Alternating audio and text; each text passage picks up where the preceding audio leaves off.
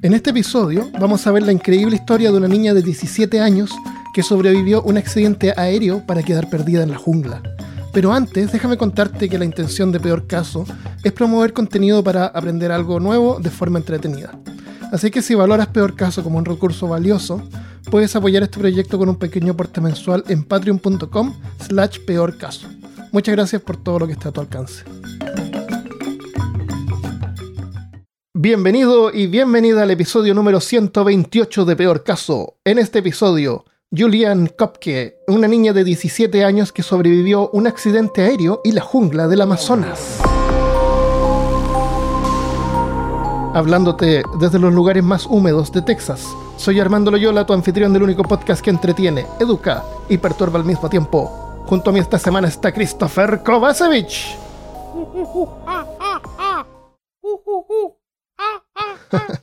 Esta semana te voy a contar la historia de una niña de 17 años que sobrevivió, sobrevivió no solamente un accidente aéreo, sino que el accidente, uno de los peores accidentes aéreos en la historia de la aeronáutica. Y luego 12, 12 días sola en el Amazonas. Caramba. En la Julian Kopke nació en Perú de padres alemanes. Su padre era biólogo y su madre una ornitóloga. ¿Tú sabes lo que es una, una ornitólogo? Claro, los que estudian los ornitorrincos. Ese, exactamente, tú te especializas en ornitorrincos, era un ornitorrincólogo. No, ornitólogo es el que estudia las aves. Yo lo sé porque cuando era chico era súper nerd, ahora ya no soy tan nerd. Claro. sí lo soy. Y, y estaba inscrito en el club de ornitología de Chile. No te creo. ¿Y Sí, tenías una, y- ten- tenías un- un- una identificación? Sí, tenés que tener un ave. Tienes que tener con un ave en el hombro. tu identificación. Con una paloma mensajera que lleva tu idea, tu, tu credencial ahí. Claro, tu En credencial. una mochilita. Eh, no, hacen. eh, eh, teníamos. Con un amigo nos gustaban los, los pájaros y teníamos catitas, estas catitas australianas, que son Sí. de varios colores, ¿no es cierto? Entonces, si tú vas a una tienda de, de animales, tienen varios colores y, y- y puedes querer juntar así solo amarilla o solo blanca, que son súper difíciles de encontrar porque apenas se mezclan ya pierden algunos colores. O solo verde. Entonces había gente que, la, que las criaba y las mezclaba y habían exposiciones. Así que mostraban sus catitas así de, de colores que no encuentras en, en, los- en, la- en las tiendas de animales. Son unas mezclas únicas. Eh, y nos entreteníamos muerto también en la, en la primavera, en el, en el verano, la gente generalmente por alguna razón compraba aves y a los niños se les escapaban. Sí. Así sí. que nosotros ayudábamos a rescatarlas. Ajá, eran como el. Los subíamos los árboles. el, el equipo de rescate. Protect Team. claro, response. Team. Claro, el SWAT de los, de los pajaritos. claro. Hoy rescatábamos hartos pájaros. No iba bien. Eh, bueno, eh, y biólogo, el que eh, era, eh, su padre no- era biólogo, pero parece que era zoólogo. No sé si es lo mismo, zoología es una, una rama de la No, biología, que pero él zoología es una trabajaba, rama. era el biólogo y trabajaba como zoólogo o algo así. Entonces, eh, los padres eran alemanes, trabajaban en Perú y llevaban, como tú ves, suficientemente tiempo trabajando ahí que tuvieron a su hija en Perú y seguían viviendo ahí. 1971 era víspera de Navidad. Julián, a sus 17 años, ese día se había graduado de la escuela secundaria en Lima donde vivía con su madre. Su padre estaba trabajando al interior en una ciudad llamada Iquitos, que queda por el borde del río Amazonas, a unos, en línea recta a unos mil kilómetros de Lima, donde solamente se podía llegar en avión y incluso hasta el día de hoy. O sea, yo miré en Google Maps y no hay Oh. caminos, no hay así rutas de tierra, no hay nada. Está, Debe está- ser como. desconectado. Como en canoa o avión. Puede ser, sí, porque queda por el río Amazonas. Claro, en avión. Se mueven en avión así la, la gente por ahí. Entonces Julián y su madre querían pasar Navidad con su padre. Pero el 24 de diciembre todos los vuelos estaban copados, excepto uno, de la aerolínea Lanza, Líneas Aéreas Nacionales SA, que en ese tiempo tenía una reputación terrible. A tal punto que el padre les dijo que mejor no pasar la Navidad juntos, pero no tomaran ese vuelo. Claro, ¿Entiendes? no se vengan por ahí. Claro. Pero ellas, queriendo darle una sorpresa, seguramente, Ah. lo ignoraron y compraron dos pasajes desde Lima a Iquitos. El vuelo 508 de Lanza salió de Lima cerca de la medianoche con Julián, su madre y otros 90 pasajeros a bordo, incluyendo la tripulación y el capitán. La tripulación y el capitán eran seis personas. Ya. El avión era un eh, Lockheed L-188 Electra. Tú seguramente te preguntas qué tipo de avión es ese. No, pero Y- yo sé claramente cuál modelo es y cuáles son las Ah, diferencias entre el modelo anterior y el siguiente. Para los que no saben, Armando del Futuro se encarga de poner eh, el modelo del avión en la portada del podcast. Excelente. Gracias, Armando del Futuro. Gracias. Bueno, este, este Lockheed había sido fabricado en 1959 y ya tenía 12 años en servicio. No sé qué significa eso. Los aviones modernos se usan por cerca de unos 30 años. Pero en ese tiempo este avión no era muy robusto, digamos. Entonces no sé si ya 12 años ya era como mucho. Eh, ¿Cuán- ¿Cuántas personas dijiste que transportaba? 92 personas. 91 personas, perdón. Perdón, 92, pers- Ya. 92 personas en total. Con ella y su madre. O sea, Me equivoqué. si eran eran de esos aviones con... Es un, es un avión con cuatro motores de hélice. Dos a cada lado del, del Ah, ya, ala. Perfecto. Ya. Entonces, para aclarar, porque dije otras 90 personas, otras 91 personas. Ella era la persona 92. O a lo mejor era la 3, no sé. como dijimos, estaban acostumbrados a viajar en avión. A Julian era una cosa así como de rutina para ellos. Eh, a ella le gustaba incluso. Pasaron Pero, 40 Armando, minutos. Mm, Me olvidé. ¿Qué año estamos? 1972. 72. Entonces, unos 40 minutos después, cuando viajaban sobre la selva del Amazonas, se empezó a formar una tormenta con fuertes vientos y lluvia, lo cual empezó a causar turbulencias en la aeronave. Así que pronto una azafata anunció por altoparlantes Señoras y señores pasajeros, el capitán ha encendido la señal de abrocharse el cinturón de seguridad. Estamos cruzando una tormenta sobre la selva amazónica, la cual es la causa de la turbulencia. Permanezcan en sus asientos y mantengan abrochados sus cinturones de seguridad. y Julián así lo hizo.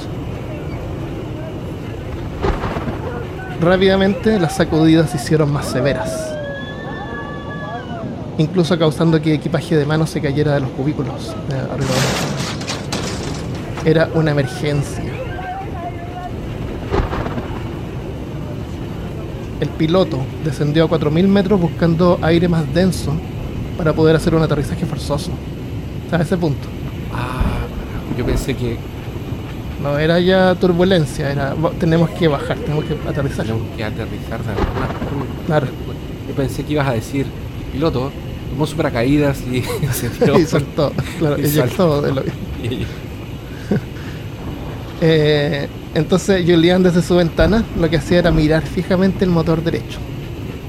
Porque verlo funcionar le daba como tranquilidad entre la estresante situación. Estaba como fija mirando el, el, el ala del avión y el motor ahí.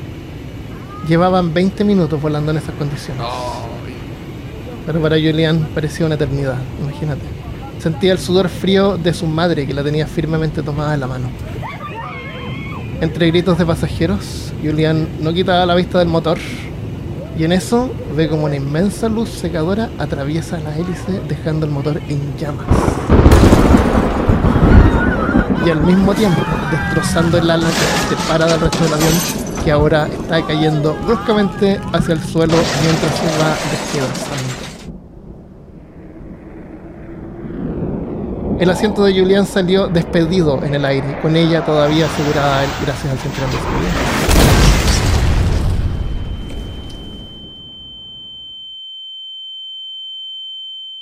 Lo último que debió haber visto fueron los restos del avión en llamas yéndose a pique mientras ella caía desde una altura de 3 kilómetros. Dos millas. El asiento de Julián em- comenzó a girar. Aquí hay algunas especulaciones. Ajá. Unos dicen que comenzó a girar como una hélice de helicóptero que posiblemente desaceleró la caída. Otros dicen que el asiento de Juliana, la madre no se puso el cinturón, pero su asiento estaba conectado con los dos asientos de los lados. Entonces hizo un efecto de paracaídas también desacelerando la caída. Ah, ok, sí. De todas maneras, la ayudó. Y eh, una caída desde esa altura, con un peso de unos 250, un, un peso más o menos que podría tener un asiento más una niña de 17 años, tarda unos 25 segundos. Hay una página donde tú puedes calcular eso, Christopher. Hay Ay, páginas para todo. Tú ¿Pero tienes que buscar. Calcular eh, tiempo de caída. Eh, de, de acuerdo a peso, de acuerdo a peso y Claro, altura. eh, Entre ¿Cuánto se demora en a, caer? Claro. entre a velocidaddecaída.com. Claro, si tú vas a hacer eh, parapente o paracaídas, tú puedes ir a esa página y saber cuánto te va a demorar si es que tu paracaídas no se abre. Ya. Una caída de 25 esas- segundos. es 25 un segundos, montón 3 de kilómetros. cayendo. Es un montón de tiempo, sí. Pero es posible. Y creo que así fue, según ella contó luego, que ella perdió el conocimiento antes de llegar al suelo. Ah, excelente.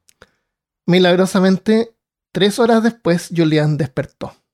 El hecho de haber estado atada a su asiento y la suerte de haber caído sobre copas de árboles que amortiguaron su caída le salvaron la vida.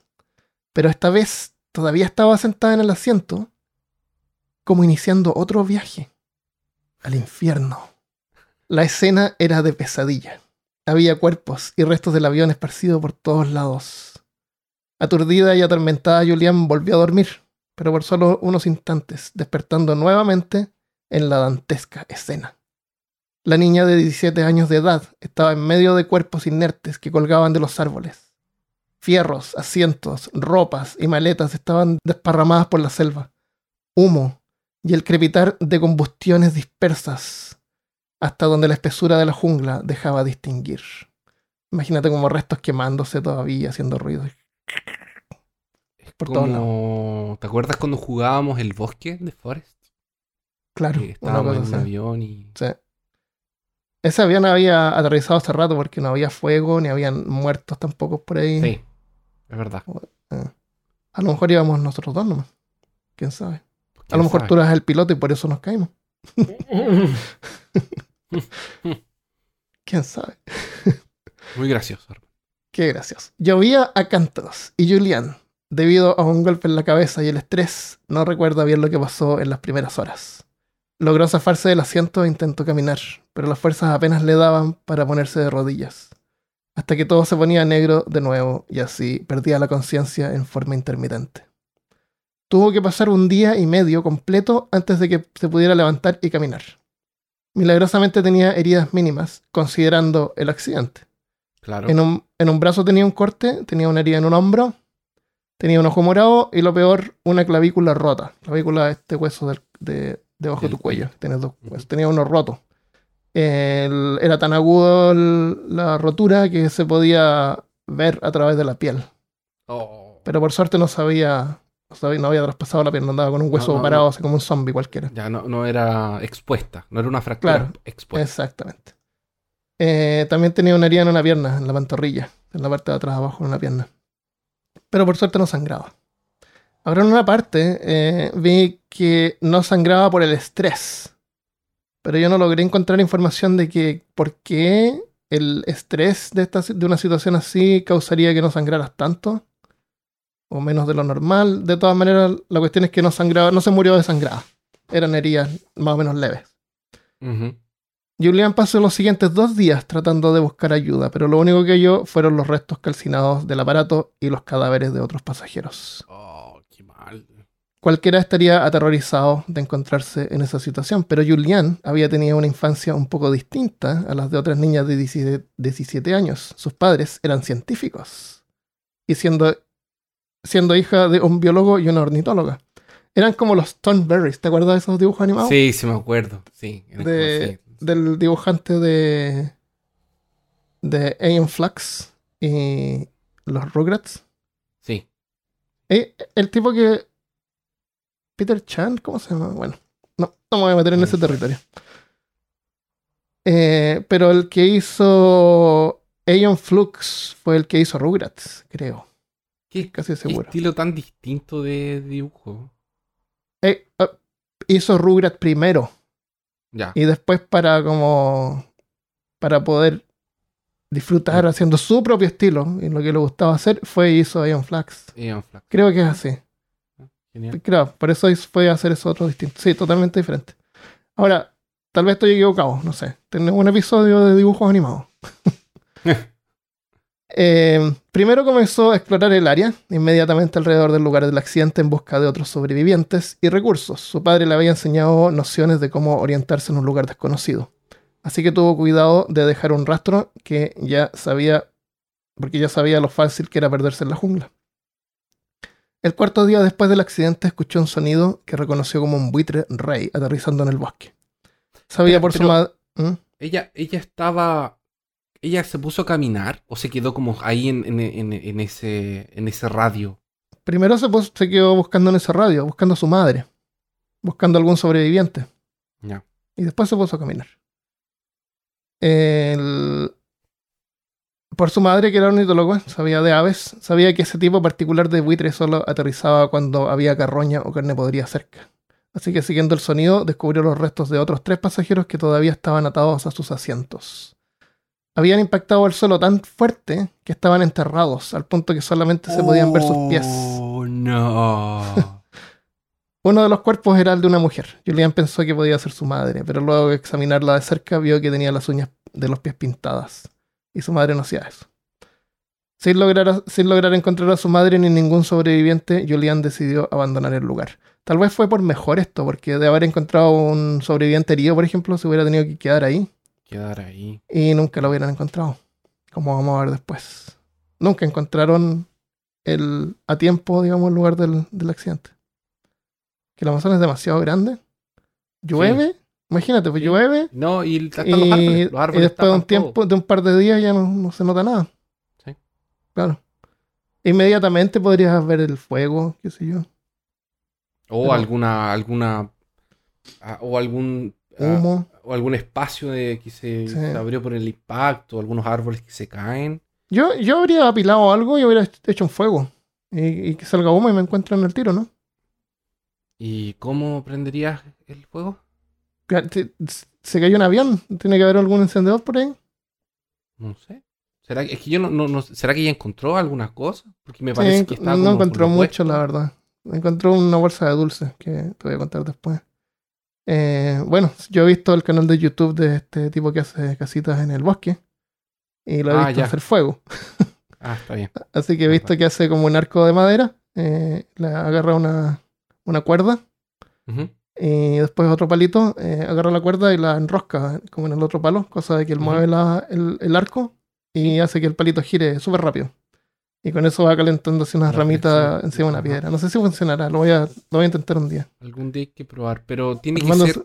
Tienes que saber que vas a prender. Porque si Sí. está húmedo no prende. Sí, está, está húmedo. Y, Sí, tal vez y- no y hay que estar como atento. Porque cuando empezó a calentar hay que soplar. Claro. Después ponerle algo seco para que la llama prenda y no se apague. El Correcto, tema es pre- mantenerlo complicado. prendido Mm. también. Sí, sí. O sea, yo yo imagino creo. que lo más difícil es mantener prendido. Espe- especialmente cuando llueve a cada rato. O sea, después todo ese esfuerzo se te apaga igual. Sí. Ujú. Hay que andar trayendo entonces una, una antorcha de esas que salen en las películas que disparan hacia arriba. Pero Ah, también duran un rato, ¿no? esa- esa- esas pistolas de, de Eso. bengala. Eco, eco, esa misma.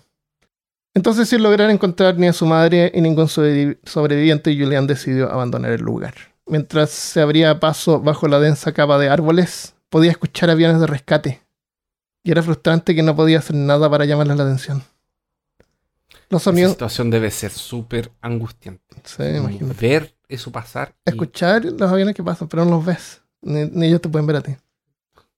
Los sonidos de aviones de rescate luego de unos días desaparecieron y Julian se dio cuenta que ya habían abandonado la búsqueda.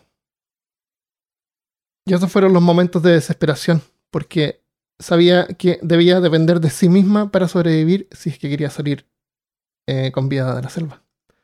Estaba herida y el corte del brazo estaba infectado ahora con gusanos. Ah, no. Sí. Aparte de las heridas, había perdido sus lentes. O sea, aparte no veía muy bien. Y un zapato. El otro que le quedaba lo usaba para abrirse paso en la vegetación. Con constante miedo de ser mordida por alguna serpiente escondida en el follaje. Por ropa, iba vestida con un vestido corto así como de verano. No. No iba equipada para nada. Encontró el curso de un arroyo y lo siguió con la esperanza de que éste la condujera hasta ríos más caudalosos en donde podía habitar gente, según le había enseñado su padre. Eh, y empezó a caminar por el agua. Julian se había criado en un área similar y su familiaridad con el terreno fue importante en su supervivencia. De todos modos, no eran vacaciones, Fueron días terribles en los que debía hacer frente a un calor insoportable, picaduras de mosquitos y el peligro de que se le apareciera algún animal salvaje. Sí, imagínate, se le aparece un, no sé, una boa, una, un- un- una onza. Claro. eh, hay un montón de cosas súper peligrosas. Ella tenía experiencia, así que tal vez sabía cómo escapar de esas situaciones, pero, por suerte no encontró Imagínate nada. dormir, así como en O sea- dónde dormir, y me, me atacan las arañas, o me ataca el- la, la serpiente, me muerde.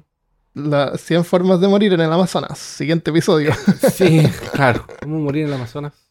Eh, Pero, y, y con el brazo infectado, Con el brazo infectado brazo con me, da, y, Sí. seguramente se lo sacaba, ¿o no?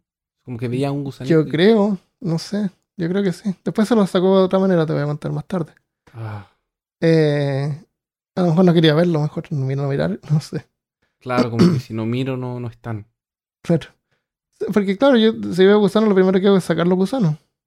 Pero tú sabes que las moscas, se te paran las moscas, te ponen un huevo y Sí. es súper rápido Y y, al día siguiente de nuevo tienes gusanos de nuevo. Sí. Claro. Así que tal vez tenía gusanos, digamos, en una, en una forma, un, un presente participio. Estoy inventando. Claro. tenía gusanos todo el tiempo. gusanos. Claro. Eh, entonces, pero Julián, como te digo, no, no estaba, aunque no estaba preparada físicamente, digamos, con ropa y todo, tenía cierta experiencia, así que no tenía demasiado miedo por la situación. Sabía qué encontrar, sabía qué animales habían, cuáles eran peligrosos, cómo lidiar con cada uno. Eh, lo que no sabía es que se encontraba a más de 600 kilómetros de cualquier centro habitado No. Y estaba perdida en plena Amazonía peruana. Lo único fácil en la selva era encontrar agua. Lamía gotas de las hojas de los árboles o podía beber, beber directamente del río. Pero encontrar comida no era fácil. Sabía que gran parte de lo que crecía en la selva era venenoso y no tenía herramientas como para pescar o cortar tallos o raíces comestibles. Entre lo que pudo rescatar del accidente había una bolsa de dulces que sería su único sustento que debía racionar comiendo solo un par por día. No sé qué tipo de dulces eran, chip, chip pop, no sé. No, no, no era chip pop. ¿De qué Seguro que no sé. pop. No, deben haber sido eh, golosinas de estas de caramelo. Claro. Claro, por, por lo menos azúcar te ayuda. Sí. Julian siguió así por varios días, caminando por el río, con el agua hasta las rodillas. Podía ver cocodrilos entrando y saliendo del agua. Ay, no. No, qué agonía. Esto la ponía un poco nerviosa, pero ella sabía que era rara vez molestaban a los seres humanos. Ah, claro. Y viajar por el agua, en última instancia, viajar por el agua era más seguro que viajar por la tierra. Sabía también que habían eh, pirañas. Pero las pirañas no te atacan, no son. Claro, no son un problema cuando el agua se mueve, en, en agua que corre. En aguas como estancadas, así como en un, en un codo, por ejemplo. Ahí, si tú te metes, te pueden atacar. Pero si el agua se está moviendo, no, no te atacan las pirañas. Ella sabía eso. Eh, yo no habría sabido. Habría caminado por el agua y no me hubieran atacado. Pero igual no hubiera sabido. Yo probablemente ya estaría muerto hace días. Yo seguramente, sí, no, sin duda. No, sin duda, yo, yo estaría muerto. Mucho rato. En algunas partes, a lo mejor lo- los, eh, los cocodrilos no atacaban porque estaban ya, ya llenos de haber comido tanta carne humana. Sí. Oh, humano de nuevo, no. Claro, Vamos a comer otra cosa. andaban con su libro ¿Cómo cocinar humanos? ¿Cómo cocinar para humanos? ¿Cómo cocinar? en algunas partes más profundas tenía que nadar. Observó algunas frutas en los árboles, pero no se las comió porque sabía que eran venenosas. Pero tenía mucha hambre. Una vez intentó atrapar unas ranas, pero estaba demasiado débil. Y tal vez fue para mejor porque podrían haber sido ranas dardo. Ah, Esa venenosa. Eh, por las, y es que es asqueroso comerse una rana cruda y viva. Porque a Es que esa- en en, esa- esas en condiciones no, que no, no, da no lo tiene ni cómo hacer fuego. Tiene bueno, abrirlo a lo mejor con un palo. Oye, qué bueno que no se encontró con una cascada. Imagínate que llega así como después de un Oh, montón de borde. Y hay una cascata que tiene que escalar, no sé, por 5 metros Claro. para arriba. O bajar. O una O caída bajar. libre. Ahí queda. Eh, pero no, no encontró eso, era más o menos plano. Eh, por las noches tenía que buscar un lugar donde dormir. Buscaba algún tronco, se ponía debajo, se cubría con hojas grandes. En ah, algunas noches llovía con frío, hacía frío la noche.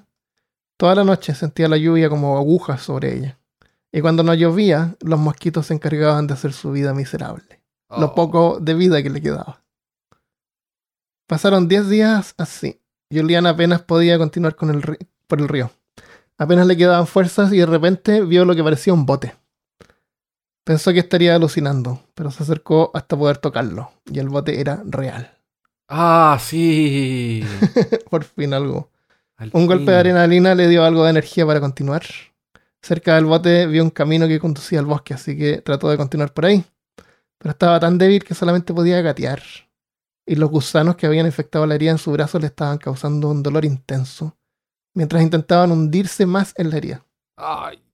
Ya tenía aceptado que si sobrevivía seguramente tendrían que cortarle el brazo de todos modos. Un poco más adelante encontré una cabaña. Afuera había una lata de gasolina. Y recordó en su infancia que su padre había usado queroseno para tratar a un perro que tenía una herida similar, así con gusano. No, mentira, va a ser la de Rambo. Así que Julian virtió gasolina eh, de la lata directo en la herida. ¿Y Rambo hizo eso? No, Rambo se puso pólvora en la. Ah, verdad. Puso pólvora eso en la herida encendió. Sí. Dije, Julian vertió la gasolina de la lata directo en la herida. El dolor fue intenso, pero funcionó. Ella misma contó más de 30 gusanos muertos que cayeron. Y gracias a eso logró salvar su brazo. Ah, excelente. Sin nadie a la vista, Julian intentó dormir en la cabaña esa noche, debajo de una lona. Pero encontró que el suelo era demasiado duro, así que regresó a la orilla del río y pasó la noche ahí donde ya estaba acostumbrado. Que vengan los mosquitos. Claro. En la mañana logró regresar a la cabaña. Se quedó ahí esperando. Aunque tenía, quería irse, porque sabía que, no sé, tenía que moverse. Eh, Una cabaña en el Amazonas puede estar ahí por meses desocupada. Meses desocupado. Claro. Y no quería tampoco tomar el bote porque no quería robarlo. yo, hubiera- yo lo hubiera robado. Dilema moral. Yo lo habría robado también. Yo lo devuelvo. pienso dos Lo veces. traigo. Claro, obvio. Después lo, lo pago, no sé. Es mi vida, es la vida, es una vida. Bueno, estaba en ese predicamento cuando por fin fue descubierta por tres pescadores que se acercaban a la cabaña. Los hombres que eran peruanos estaban confundidos por su presencia y asustados por sus ojos inyectados en sangre y su cabello rubio. No, porque no hay muchas rubias en la jungla con esa apariencia. Sí. Y con lo supersticiosa que es la gente, pensaron que se podía tratar de algún espíritu maligno de la jungla. Ay, no. Pobrecito. Imagínate. Pero Julián era también peruana y hablaba español perfectamente, así que les pudo aclarar la situación. Imagínate, no, no soy un fantasma. Claro, por favor, no, ayuda. soy yo, socorro. Así que los hombres la rescataron, le dieron comida y la llevaron al eh, río abajo en su bote a un pueblo cercano donde pudo recibir tratamiento en un hospital local y luego un piloto voluntariamente la llevó en avión a Puca, Pucallpa, donde pudo finalmente reunirse con su padre. Eh, de- al principio dije que su padre estaba en Itacua, Itacua, Itacua del Cuéndigo, no. Iquitos, En que encontró su padre. Claro, encontró, se encontró con su padre. Después de recuperarse de las heridas, Julian ayudó a los equipos de búsqueda a localizar el lugar del accidente y recuperar los cuerpos de las víctimas. El cuerpo de su madre fue descubierto el 12 de enero de 1972. O sea, como unas dos o tres semanas Caramba. después. Sí. Y, y después hizo lo que cualquiera haría en este caso. Escribir un Eh, libro. hizo, hizo- hizo un TED. Hizo TED. No. Claro, un TED y escribir un libro. No, después hizo un libro, después, años después. Este accidente es considerado el peor causado por un rayo y cuarto en la historia de la aeronáutica hasta el día de hoy. Eh, accidentes que son peores que esto eh, son peores en la cantidad de, de muertes que, que ocurrieron en aviones, que es porque son aviones más grandes. La falla estructural ocurrió debido a las cargas sobre la aeronave que volaba a través de una severa tormenta eléctrica y además de las tensiones que resultaban de las maniobras para poder mantener el avión nivelado. Eh, aparentemente el avión era un poco más endeble de lo normal. O sea, otro tipo de avión tal vez no habría sufrido eh, tanto daño. Luego de todo est- de este alboroto, Julián y su padre se mudaron a Alemania, donde ella se pudo recuperar por completo de sus heridas físicas y mentales. Tenía pesadillas. Eh, a lo mejor dormía afuera buscando algún arroyo por ahí. Puede ser como el náufrago que dormía en el suelo. Claro. No podía dormir en la cama. Eso, ¿verdad? Cuando volvió de, de la isla, finalmente, y estaba en el hospital, en la noche no podía dormir. Se tiraba al, al suelito. Se acostumbran rápido. Tal como sus padres, estudió biología en la Universidad de Kiel y se graduó en 1980. Recibió un doctorado de la Universidad de Ludwig Maximilian en Múnich y regresó a Perú para realizar investigaciones en mamíferos, especialmente en murciélagos. ¿Qué mejor mezcla de la Amazonas? ¿Qué mejor mezcla entre un biólogo y un ornitólogo? Claro, Estudiar es verdad. murciélagos. Sí. Un zoólogo y una ornitóloga da un... Un murciélago, claro. Muy bien. Ahora conocida con Julian Diller, seguramente cuando se casan en la y cambian su apellido. Julian Diller se desempeña como bibliotecaria en la colección estatal de zoología en Baviera, en Múnich. Su autobiografía, Cuando caí del cielo, fue publicada en el 2011, por lo que recibió el premio de la literatura Corinne ese mismo año. En, en 2019, el gobierno de Perú le otorgó la distinción de la Orden al Mérito por servicios distinguidos al Perú. Julian fue la única sobreviviente del vuelo 508 donde 91 personas murieron.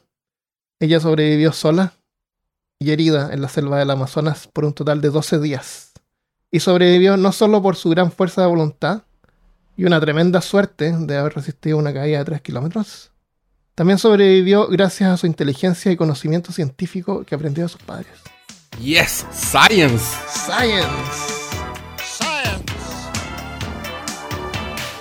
Sí, qué buena. Qué buena historia. ¿eh? Y Sabes que no sé si será verdad, pero por ahí leí que hay, hicieron una película que era muy mula, muy mala, que era una niña así, que era, no, de 17 años, parece como 25, una modelo, que Ya, va por la selva y todo la asusta, y, Ah, ya. y- gira y se encuentra con una boa, qué sé yo, y... y- Mira para otro lado y hay una. Claro, y hay una araña, gigante. claro, exacto. Y en una encuentra un mono que daba con un bebé. eh, y y el, la madre del mono por alguna razón se muere y ella tiene que cargar al, al mono bebé. o sea, nada que ver la historia. Que si no lo Eh, vende, pues imagínate claro, una película sí, de pues. dos horas de una persona caminando por el río. Y Claro, pero a mí me gustaría verla que enseñe cosas así como que, ah, las pirañas Ah, no te atacan, si es que... Ah, Sería como sí, una sí, Dora la exploradora. A lo mejor es la Dora, la Dora la exploradora original. Oye, a lo, a lo mejor es, a lo mejor es Dora. A lo mejor es Dora. ¿Dónde sacaron Dora? ¿Mm? ¿Dónde, ¿Dónde está el mapa? Claro, ¿Qué? yo quería tener un mapa.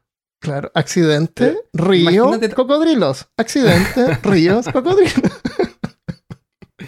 Imagínate la fuerza de voluntad que esa niña tenía que tener para continuar andando por 12 días por un río. Sí, la fuerza. Hasta Yo, que tuvo la suerte de encontrar que no había comida, nada, nada, nada. yo creo que me hubiera. A lo mejor ella dice que no, no se quería. Porque pasó para bien, pero yo me hubiera, yo hubiera tomado el bote. Pues, aunque, aunque tenía fuerzas para caminar de rodillas, así que no sé qué tanto podría hacer con un bote. No sé si era un bote a motor. Es que Si era- eran pescadores, aparentemente el bote hubiera funcionado tal vez. el- yo creo que el bote estaba funcionando y era motor porque tenían diésel en la puerta. Ah, verdad, tienes razón. ¡Ay, qué, qué, qué buen jugador de rol eres! Deducción 100. Eh, ahí estamos para una aventura de rol. Ahí tienes. Excelente. Ahora podemos jugar a los exploradores. Claro. Hay, una, hay un documental de ella que lo hizo un, eh, un director. Y ese director, es- según cuenta una historia, estuvo a punto de haber tomado ese mismo vuelo. Pero no lo tomó, lo canceló a último momento. Y después ese mismo Ah. director, que de otra manera hubiera muerto, produjo un documental sobre ella. Ya. Eso no me, sé, me suena a, a publicidad ¿Cierto? barata. Sí, sí. El documental es bien lento, pero sale ella contando la historia y caminando por la jungla. Eh, como te digo, trabajó ahí, vivía ahí, así que no, le- no tuvo así como, oh, no visitó nunca más la jungla de la Amazonas. Ah, Ella siguió visitando la jungla y siguió volando. todo traumatizada para siempre. Claro, se le pasó. ¿Te parece que en Alemania tienen buenos psicólogos?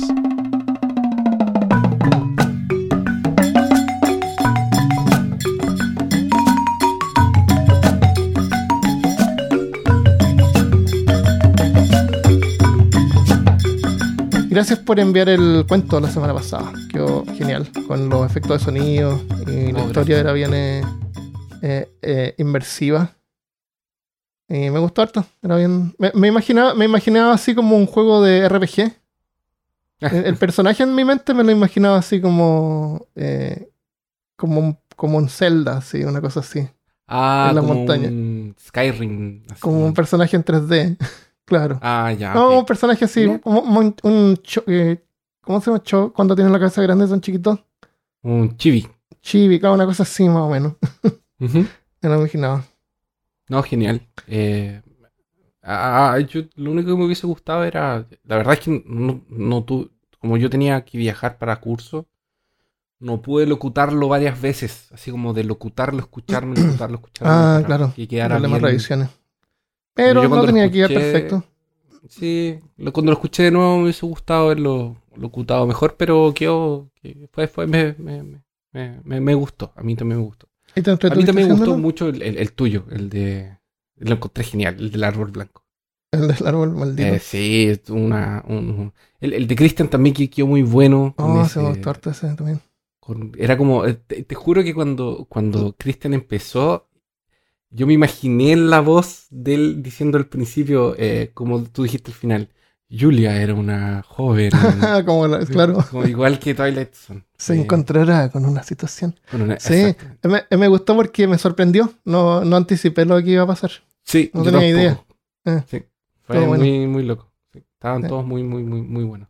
Eh, me gustó también el del, el del profesor, ese que se vuelve el alumno. Ah, el del profesor también fue muy creepypasta. Fue Sí, estaban muy todos buenos. bueno. Así que gracias por haber enviado los cuentos. Espero que les hayan gustado. Y tal vez lo podemos hacer el otro año.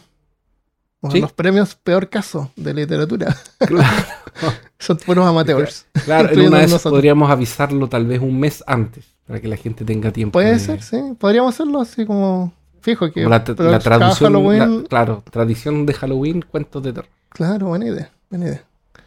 Eh, incluso podríamos hacer un sticker especial que Ah, de Halloween, de ¿verdad? Sí. con, con el premio así a los ganadores. Te- eh, estoy esperando que me manden las direcciones y esta semana voy a enviarlo. este, Le voy a enviar sticker a todos los que enviaron historias. Y marcadores de libro a los que, a los que leímos en el programa. Excelente. Más stickers.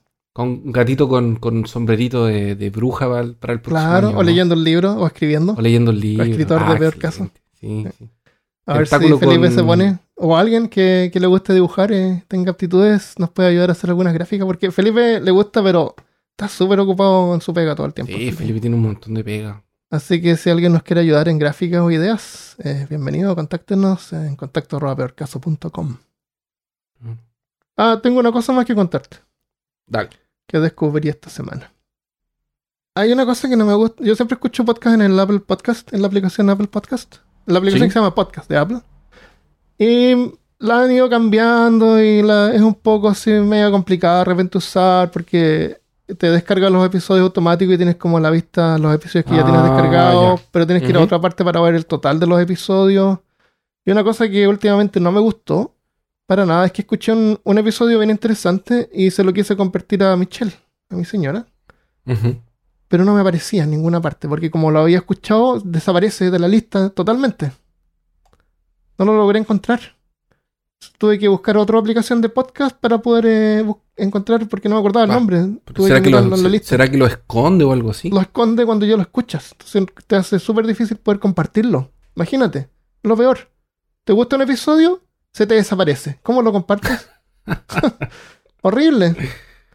Así que probé con el Google Podcast que está disponible para, para Apple, para iPhone. Y me gustó bastante porque es fácil agregar podcast. Eh, te muestra la lista completa. Tiene la opción de descargar lo- los episodios que tú quieras descargar.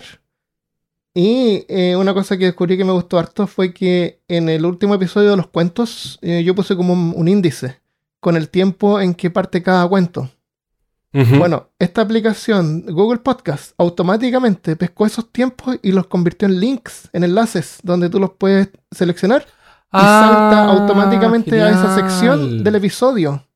Imagínate, si tú quieres ir así, ya quiero escuchar el episodio de Christopher que todos están hablando. Entonces tú abres ese, tú abres el Google Podcast, vas al episodio, seleccionas ahí el tiempo y te salta automáticamente. Te salta o quieres escuchar otro, otro cuento diferente o compartir un cuento. O, o- o secciones en el episodio. Entonces tú tienes, tú quieres hacer eh, eh, episodios de podcast. Y por alguna razón tienes que separarlo en diferentes secciones. El, Google Podcast te lo hace fácil Te lo hace poder fácil. navegar. No te desaparece el episodio y lo puedes compartir Oye, fácilmente. qué genial. Sí, eso me gustó harto. Eh, lo único que no tiene es que no puedes crear tu propio, eh, agregar tu propio podcast mediante una RSS, que significa que si tú estás en Patreon, tú tienes Ya. una, un- como una versión del podcast de Patreon especial que la puedes agregar en otros programas, pero no a Google Podcast.